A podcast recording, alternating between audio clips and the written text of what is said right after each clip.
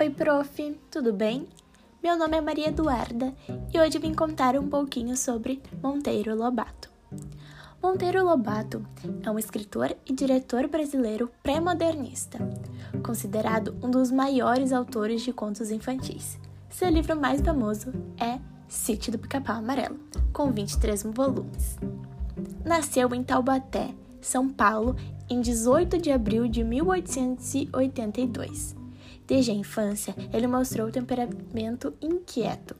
Com 13 anos, foi estudar em São Paulo.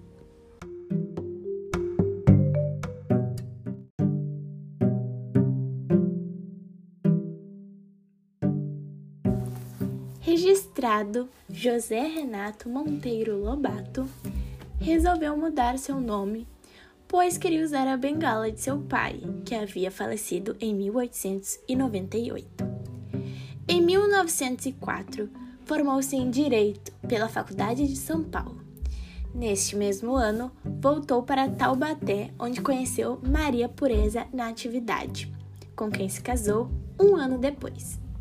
Nessa época, pintava e escrevia artigos para os jornais Rio, Santos e São Paulo.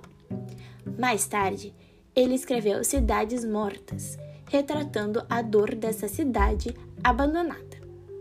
Em 1917, dedicou-se à criação literária e fundou a revista Paraíba, posteriormente encerrada.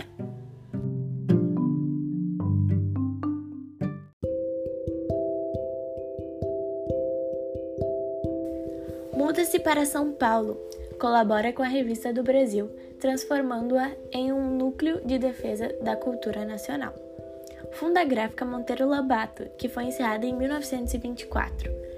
Neste mesmo ano, foi nomeado AD do Comercial do Brasil em Nova York, no governo de Washington Luiz. Em 1946, vai morar na Argentina, onde estabelece também uma editora, Editorial Acton. Em 1947, volta para São Paulo, vindo a falecer no dia 5 de julho de 1948, infelizmente. Como escritor literário, Monteiro Lobato situa-se entre os autores regionalistas do pré-modernismo e se destaca nos gêneros conto e fábula. Normalmente, o universo descrito pelo autor é a decadente vila e população do Vale do Paraíba durante a crise da cafeicultura. Monteiro Lobato era um contador de histórias que se interessava por certos modelos da realidade, Dono de um estilo cuidadoso, ele não perdeu a oportunidade de criticar certos hábitos brasileiros. Com a publicação de O Escândalo do Petróleo, em 1936, condenou o jogo de interesses motivado pela exploração do petróleo. Portanto, criticou o envolvimento internacional das autoridades brasileiras.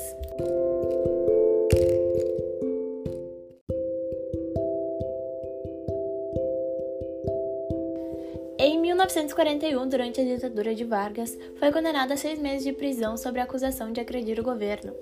Seu polêmico artigo intitulado Paranoia ou Mistificação foi publicado no jornal paulista O Estado de São Paulo em 1917. Nele, Lobato critica a mostra de pintura expressionista da Anita Mafalti, por acreditar que suas obras são fruto de uma deformação mental.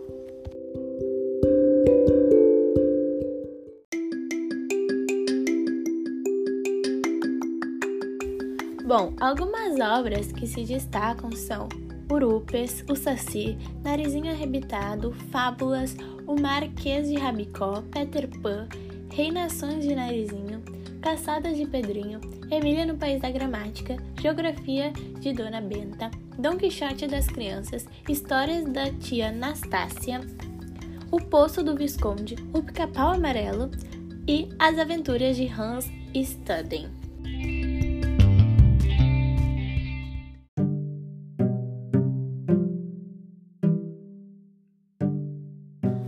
Sítio do Pica-Pau Amarelo, que é uma obra bastante conhecida entre as crianças, possui uma série de livros com 23 volumes, escrita entre os anos de 1920 e 1947. Os personagens de Lobato ficaram conhecidos e adorados por várias gerações de crianças, inclusive marcou muito a minha infância. Chegaram à televisão brasileira na década de 60 com o seriado O Sítio do Pica-Pau Amarelo.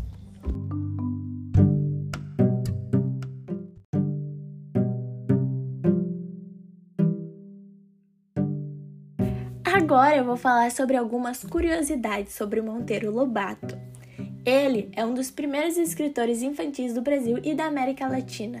O seu aniversário, que é 18 de abril, chama-se Dia de Monteiro Lobato, que é o Dia Nacional da Leitura Infantil. A Vila do Buquira, onde viveu escreveu grande parte das suas obras que lhe valeram o nome, hoje a cidade chama-se Monteiro Lobato. A fazenda dessa cidade foi herdada de seu avô e mais tarde passou a se chamar Sítio do Pica-Pau Amarelo, sendo hoje visitada por muitos turistas. Além disso, existem várias escolas no Brasil, ruas e bibliotecas que têm o nome do autor.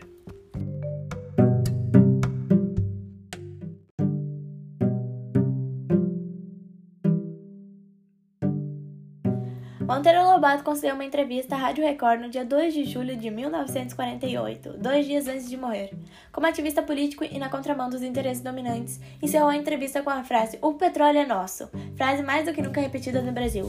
Foi um personagem brasileiro tão ilustre e importante, o cortejo do seu velório foi acompanhado por 10 mil pessoas, entoando o hino nacional.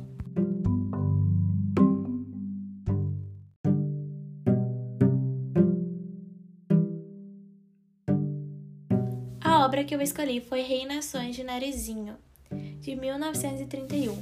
Muitas das histórias infantis de Lobato foram inventadas para serem contadas para seus filhos, Ruth, Guilherme, Edgar e Marta. O primeiro livro infantil publicado por Lobato foi A Menina do Narizinho Arrebitado, que vendeu muito. Depois dele vieram outros títulos infantis que em 1931 foram reunidos num único livro chamado As Reinações de Narizinho. Nas páginas lemos que as aventuras vividas da personagem do mundo real, como a menina Narizinho, que interage com criaturas do mundo da imaginação, como princesas e fadas. No livro há várias histórias curtas, como episódios, e não uma história longa, por exemplo, um romance. As histórias foram publicadas individualmente em formato de capítulos e posteriormente publicadas juntas. Dentre os enredos das histórias infantis conhecidas, ou com histórias baseadas no folclore brasileiro. Minha mãe sempre leu os livros de Monteiro Lobato para mim e eu sempre gostei muito das histórias. Ele participou bastante da minha infância e acredito que da infância de muitas pessoas também. Por isso, a escolha dele para o meu trabalho e espero muito que tenha gostado, prof.